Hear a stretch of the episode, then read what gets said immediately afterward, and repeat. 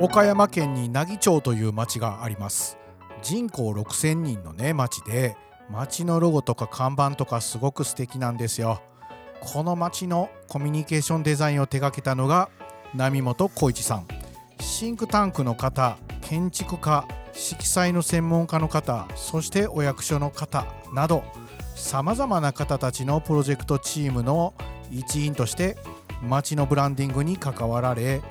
奈義町多世代交流広場奈義テラスを核としたパブリックデザインとしてね2020年グッドデザイン賞を受賞されたとのこと。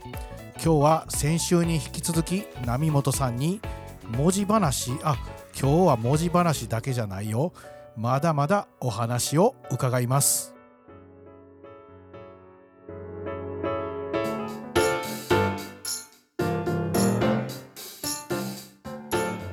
じゃあお仕事のね話を聞かせていただきたいんですけどもはい。まち、づくりのためのデザインをされているということで、そうこれ岡山県のうん、津山からバスで10分か15分か？うんうん。そんな感じのところで駅はないんですよね。あーだから最寄りの鉄道の駅がないと。最寄りの鉄道の駅もないし、うん。あの岡山駅からだったらかなり遠いと思います。車でうーん。2時間とか。これねどういったいきさつでこういうまちづくりというか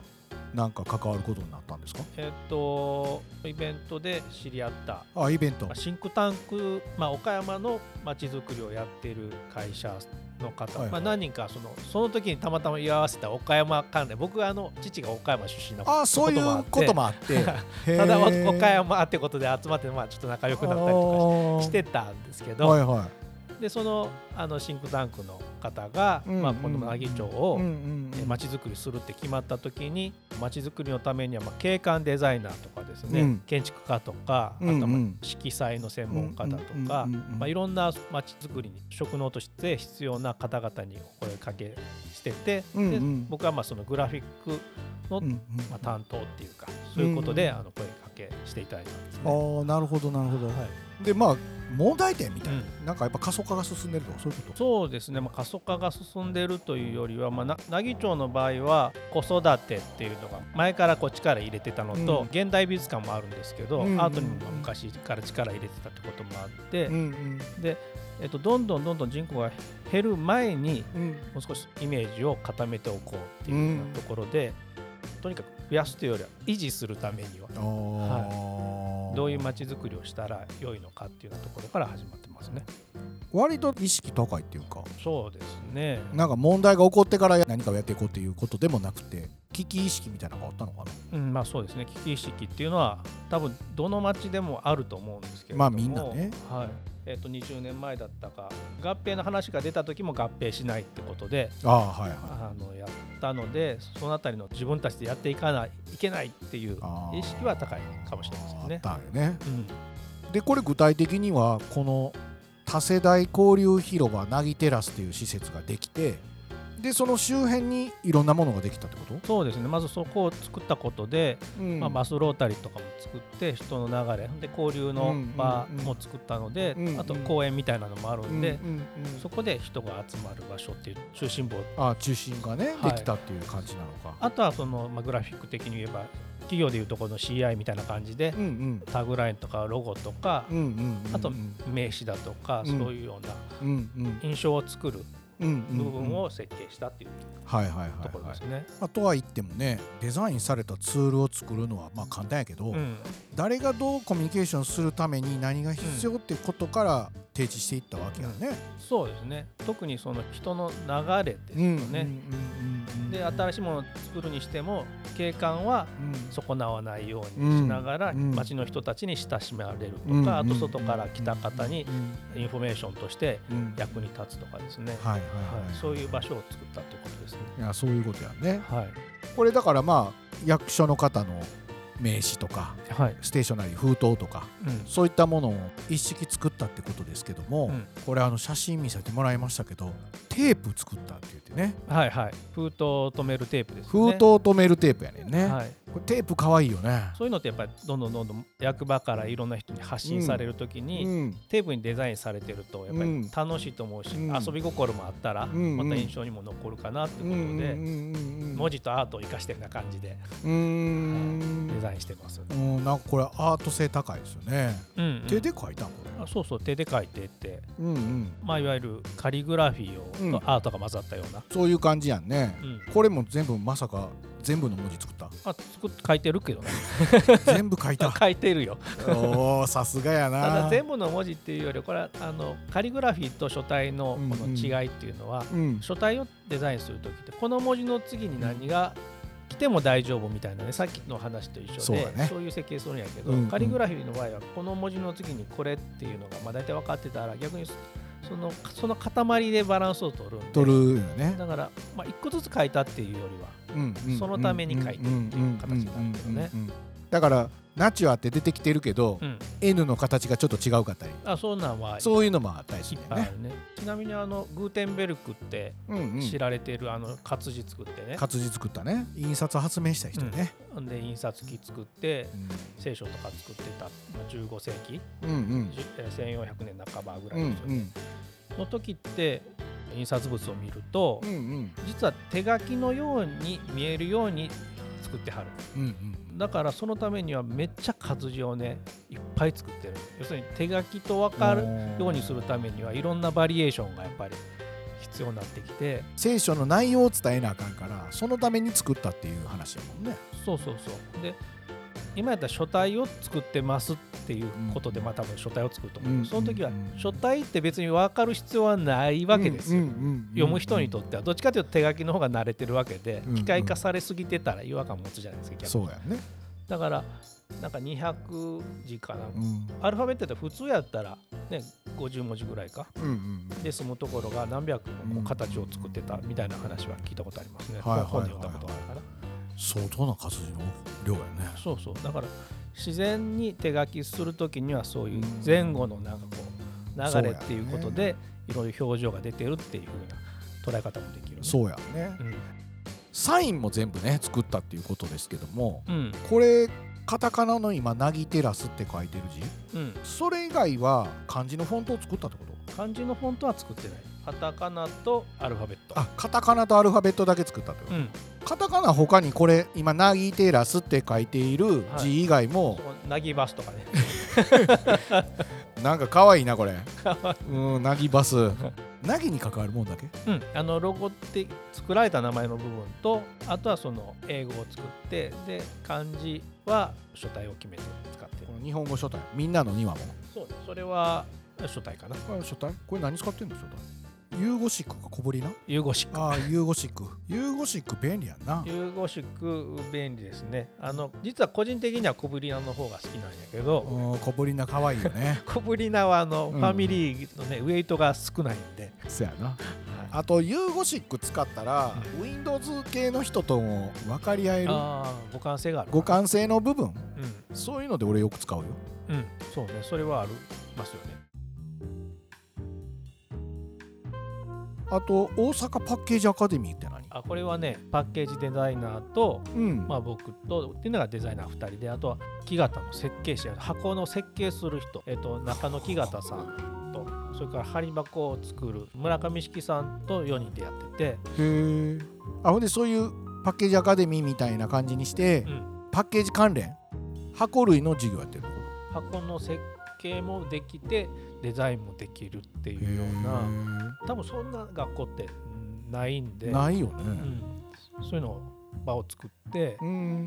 でこれをまあ年に1回ぐらい開催してまあ、年に1回って言っても半年ぐらいかかるんやけど。ああ入学みたいなタイミングが年に1回開講。そうそうそう。で何回ぐらいでやってるの？12回やって。あ1か月に1回。えっと2週間に1回やってて。2週間に1回の授業。うんで半年ぐらいやるんやけど。ほでその中で初め設計箱の設計を学んで、はい。はい、でデザインを学んでで企画を途中でやって最後に終了点というか自分の作品を作って、はいはいはい、まあ、展示するっていう。その箱はどうやって作るの？手作り？手作り。みんな？でみんな。みんな手作りでガチでやってるの？ガチでやるね。トムソン箱の図面を描いて図面描いて。切って箱にした頭張り箱も途中で作るし。マニアックなことしてんな。そうそうそうかなりマニアックな。すごいやん。はい。いや本当にね0.5ミリとかの差でもなんかすごく収まり悪かったりとかうまく箱にならへんとかいっぱいあるんでかなり慎重にやらんとかですねあの箱のほら紙の厚みがあるから、うん、そうそう。そこも考えてやらへんかったらねあれ窮屈になったなみたいなやつってあるもんね、紙の厚み部分を狭くするとかっていう数値でやらなかんやけど、それを結構忘れがちなのよ、そうするといびつな形になるのそうやねんな。それやっぱりあのやろうと思ったきっかけって型屋さんとその箱屋さんとでちゃんと技術を伝えていこうとか、うん、そういう感じ？これはねもともとは中野木形さんのトムソンの、ね、方を作って、はい、ホームページを作らせてもらったんですけどああそうなんホームページ作るだけだったらやっぱり告知力が弱いというか知られるのかなみたいなのがあったから、まあ、僕の中でそのデザイナーってまあまあちょっと目立ちやすいっていうかあるんやけど職人の方ってスキルっていうのはすごいのに、うん、デザイナーのように前に出ることないじゃないですか。ないからね。ないから、デザイナーとまあある意味セットにしたら、デザイナーと同じような立場になるのではないかと思ってデザインだけの講座にせずに設計も入って同じ同等で学ぶ。まあ認識されるって言ったらいいのかな、いや分かる分かる分かる分かるデザイナーってあの設計士がそのデザイナーが書いた展開図を設計士が作り直してるってことすら多分知らんと思うねいや知らんよね、うん、でもそのままはっきり使えるようなあの書かれへん、うん、書かれへん、ね、デザイナーはね、うんうん、そういう無知もあると思うから、設計士とデザイナーという組み合わせのもとの学校を作ることに意味があるかなと思って作った、それ意味あると思う、うん、ないもんね、うん、そういうのってね、うん、ないけどやっぱり設計の人には設計の人の積み上げた知恵とかね、ね、いろんな発想とかもあるんで、で、えっと、初めの2回は大阪でリアルでやってたんですけど、去年はコロナってこともなって、オンラインでやったら北海道から沖縄の人まで、うんうん、あの参加してくれてて。オンラインでやれた。い やなんかねいろいろ工夫したんですけどキット送ったりした。キットも送った。送ってね、うん、そうそれだけやらなあかんもんね、うん、そうそうそうそう。オンデマンド動画作ったりとかいろいろしながら。手間かかるけどね、うん、でもまあその手間かけてね、遠くの人とつながるんやったら、手のかけがいがあるよね。そうねオンラインのね距離の関係ないっていうところはいいよね。あるね、うん、確かにリアルな時はいろんな、まあ、無駄話とかできるっていうようなリアルの良さもあるけど。あるけどね、うん、確かにあのオンラインになってから割と要件で終わる感じ多いよね。そうそう無駄話は入れようもないしね。入れようもないけどね。ただ知り合いやったら俺無駄話しすぎる時あるけどね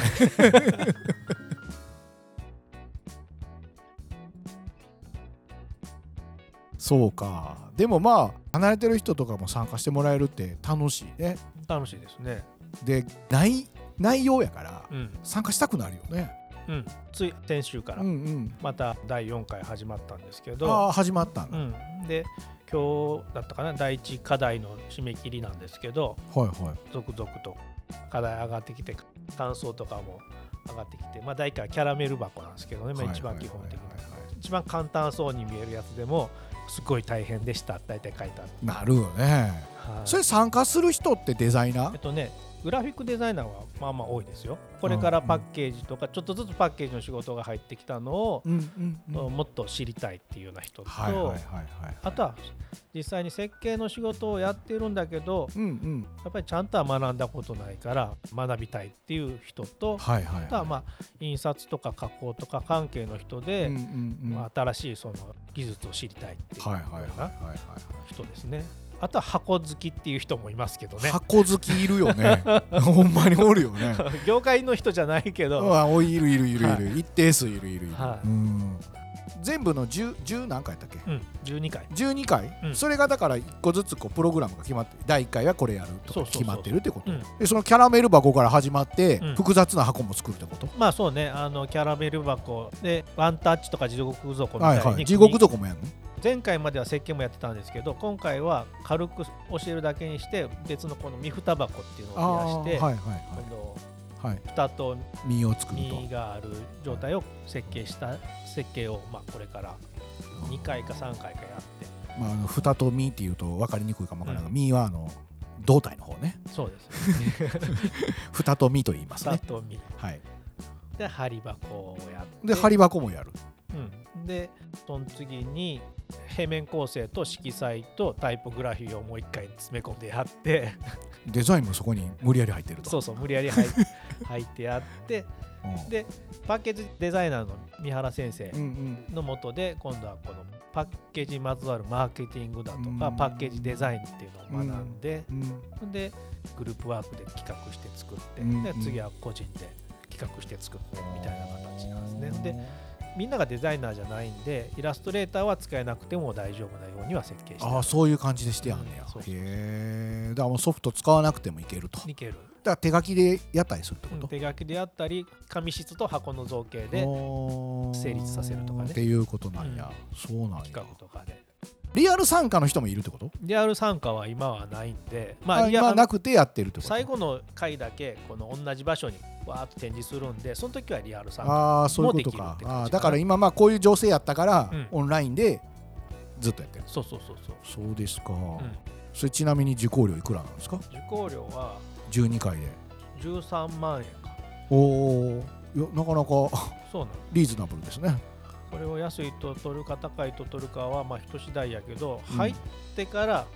いろいろこんなにやらなあかんのかとか、うん、こんなにいろいろフォローがあるのかってことを考えたら、入ってからは絶対安いと思うと思う。印象的には、高いって見る感じはあるかなという気はする、だけどそんな授業なかなかないよ。なかなかないし多分成長したこと確実に実感できるからね。できるもんね。アナログはね、うんやったらやった分だけ分かるもんね。カッターで切ったりとかする作業ってさ、うん、1枚目切る時と50枚目切る時やったら全然ちゃうやんか、う。ん、だからそれですぐ分かるもんね、うん、デザインだけやるよりはもしかしたらそうやって箱作ったりする方が実感はできるかも。めっちゃ充実感ある。まあやっぱり1個目の箱って全然うまいこといかへんしこう形線もねうまいこと入れられへんしってところから何回も何回も作り直したりすると確実にうまくなるよねそんなことをやってましたか？そんなこともやってる。それなでだからこれ2016年からやからもうもう6年。6年。まあ56年やね。やっとるね、うん、そうで西安造形大学で非常勤講師をされているってことですけど、はいうん、どんな授業やってるんですか？大学のはねいくつか授業があって、うんうん、フィールドワークを含むような企画からいろんなデザインするっていうような授業とか、うんうん、あとは広告のデザイン。あ広告？広告もあるしあとブランディング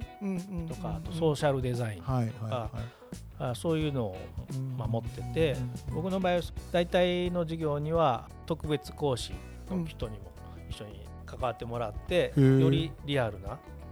空想のお題じゃなくて実際にこう、はいはいはい、クライアントに対してヒアリングしてプレゼンしてみたいなようなことを入れるようにしてる、あそうなんや、うん、へえまあだから割とちょっとリアルめに、うん、かなりリアルですね。例えばソーシャルデザインだったら子供向けのゲームを作って、うんうん、でゲームを楽しむだけじゃなくてそこからの学びっていうのをいろいろ設計しといて、で楽しんだ後に今度はディスカッションしながら気づきを得るみたいな設計にしたのを去年だったら小学校に行って実際にゲームを行ったとかですね。大体そういうふうにしてあそう。いわゆる必ず仕事として成立させなあかんっていうわけじゃない。からどっちかというと学生には、まあ、置きに行くなとか気に入るそうな風になものを作らないようにっていうふうにしてる。その方がいいよね、うん、最後の終了っていうのは自分のテーマを持ってやるのがベストやと思うし何らかの問題意識とかがある方がベストなんでやっぱりその仕事は言ったら仕事し始めたらなんぼでも仕事ってできるわけなんで仕事を疑似体験するようにはならへん方がいいかなとは思う、ね、そうやね、うん。まあ、デザインのねアイデア出したりするのが若い人はなかなか難しいという人も多いんですけどもそのあたりってどんな説明とかしてるんですか、うんと、ホワイトボードに線をこうやって2本書いて、ここまではこの中は、まあ、いわゆるミッションというかやるべきことの中、うんうん、考えるべきことの中にある、うん、でそこから先はただもう気をてらった奇抜意味もなく、うんうんうん、例えばケーキ屋のデザインをせなあかんのにまるっきり IT みたいなデザインやったとしたら、それってもうイメージが全くケーキ屋さんじゃないからそういうのはなしにしてくれなるほど、ね、だから言ってもいかにもケーキ屋さんにする必要はない、うんうん、成立しそうなところの中で他とできるだけ違うようにじゃあリサーチはしてもらうんやけどリサーチして傾向が見えてその傾向にはめていくんじゃなくて残ってる部分を探してまあ言ったらオリジナリティを作るとかっていうようなそういう言い方をしてる。あのカフェでいうところのコーヒーカップモチーフのロゴは何個あると思ってんねん？世の中にっていうみたいな。そうやね。だから傾向が見えた時にそういうふうにすればいいんじゃなくてそこはもう市場がもうイメージができすぎてて逆にそこに入っていくことは目立たへんし、うん、っていうオリジナリティというか独自性も考えつつあとはビジネス視点とかね考えつつみたいな。それじゃあ例えばもう出尽くしてるからもうないですみたいな話になったらどう？今度はそういう調査をした後にどういうふうに考察するかみたいな話したりとかして要するにどう解釈するかだからリサーチっていろいろ調べるじゃない、調べた結果分かりましたじゃなくて調べた結果自分はどんなこと発見したかとか、っていうふうに自分のフィルターを通した時に、じゃあ自分はどこを着眼点とするのかっていうことを見出すようにしないと結局は分析がないじゃん。調査だけで終わるわけ。そうや。っていうようなとにかくそういうふうに理屈というかロジックっていうので話していってる感じ。なるほどな、うん、段階的にこうやってでここまでいったらようやくデザインに着手してみたいなまあでもそういうスキル身につくとね、まあ、デザイン会社とかだけじゃなくてもねいろんなところで可能性が広がるというかね活躍できそうですよね。いろんな就職の先もあるって考えられるからデザイン会社じゃなくて企画としてとかインハウスでデザイナーとかねあるんでそのデザイン力には自信ないっていう人まあまあ多いじゃないですか。ってなっても発想が良かったら、それを活かせる職場っていうのもあるんで一昔前は基本的にはデザイン会社もしくは代理店とかに目が向いてたと思うんやけど、もっと広がりは持てると思うから持てるよね、自分たちの領域ってだいぶ変わってる気がするけどね、だから僕らもデザイナーの領域も広げるし、逆に言ったら他の領域からデザインの領域にこう来てる人も、ね、来てるのもあるからあるあるある。当然こうねクロスオーバーするというか僕らも変わっていかなかよね。フィールドもね広げないそうそうそうそうやね、うん、まああのちょっと最後になりますけどね、うん、なんか今後の抱負とか何か取り込もうと思ってることってありますか？えっとね例えばその大学でやってるそのソーシャルデザインとかだと今やっているのは不登校施設の人たちとも連携してあとは教育とかあとは社会にとってデザイナーっていうのはどういう役割ができてどんなことができて、みたいなことを広げていってる、まあ、結果的に広がっていってるって言ったらいいのかな。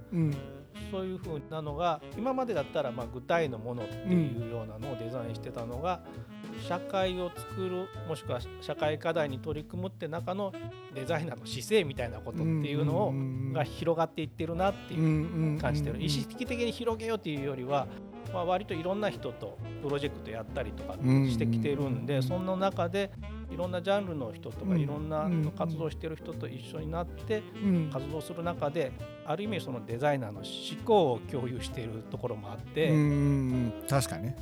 デザイナーって結構ものをねかっこよく作る人っていうふうに思われがちやけどそう言われる。さっきから話してるように、うん、例えばこの先どういうふうにやると良いんかっていうふうにま仮説するとか、課題を見つけてそれを改善するとかみたいなことって、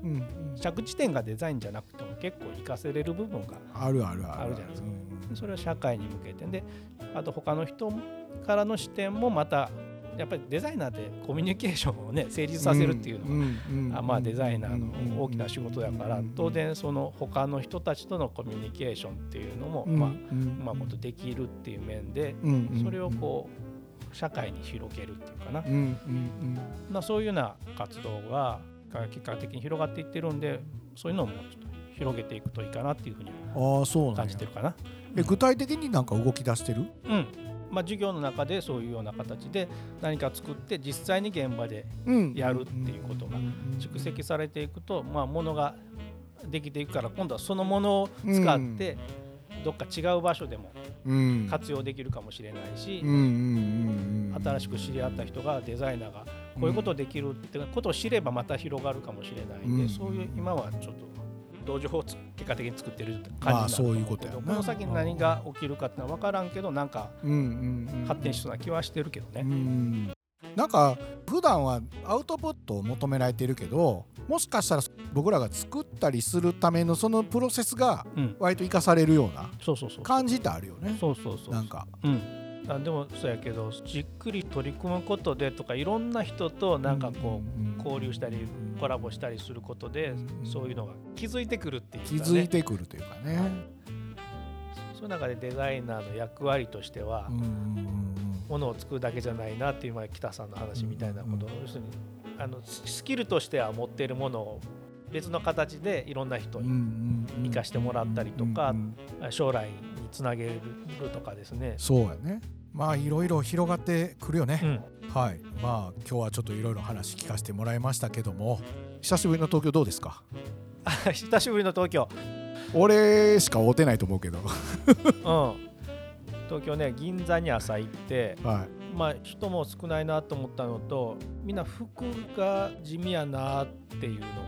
思ったかな。服？グレー黒茶色みたいにみんな見えていや大阪でもそうかもしれないけど、はいはいはい、でもやっぱり場所が変わるとちょっと感度が変わるじゃない。変わるよね。そうやって見た時に今日一番印象残ったのは地味って思った。なんかあんのかね世の中の傾向が。そうかまあだからある意味同じような方向に向いてるなっていうふうに感じちゃった、うん、もしかしたら大阪も一緒かもしれないけど、うんうんうん、そういやその視点俺持ってなかったからちょっともう一回見ときます、うん、やっぱりしょっちゅう行き来してたりとか、住んでるところって人のこまごましたこととか全体像とかって意識してまあ観察しないじゃん。してないしてない。でもまあ例えばそれって旅行とかよ一緒やね。旅行とかも一緒。全然違う場所に行くとちょっと感度変わるよね。感度が上がってっていう中で見た時に地味と思った、うん、花の銀座やのに、うん、花の銀座やのにみんなグレー黒茶色しか着てないって。でお店の中はまあまあ派手やん、うん、そうやな。お店の演出とみんなの生活がちょっとちゃうなみたいななんかそんな印象で。思ったかな。そうですか。まあでもなかなか視点がねやっぱ鋭いというかね。まああの何泊もできたらね、うん、楽しかったと思いますけど、うん、そうそうそう。またゆっくり。またゆっくりねじゃあ次は私が大阪に行って、はい、このフォントの話の続編しますか。フォントの話さらに掘り下げますか。いやそれはもうまたいろいろね掘り下げれば見方が違う話を。あのでも実際そのパッケージの話もね、うん、ちょっと聞いてみたいなとは思うので、うん、またぜひ、うん、はい。箱は楽しいよね箱はやっぱりねプロダクトの要素とグラフィックの要素と、両方コミュニケーションの要素もあるしものづくりもあって、だけどみんな専門ではあんまり学んでない分野っていうちょっと特殊な分野ですよね。そうやね。今日はちょっといろいろマニアックな話を聞かせてもらってありがとうございます。後でこれ写真撮らせてもらっていいですか？あもちろんいいですよ。うん、で慣れないインスタをね アップしていこうと思うので、はい、波本さんのこの書体を存分にリスナーの人に見てもらいたいと思ってますのでね、また大阪行ったら美味しいとこ連れてってもらえますか。ぜひぜひ。お好み焼きをね。お好み焼き行きましょう。はい。じゃあ本日はありがとうございました。こちらこそありがとうございました。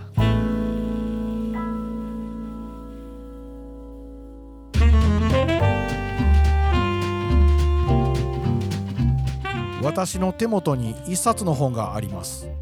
中高校生のための現代美術入門。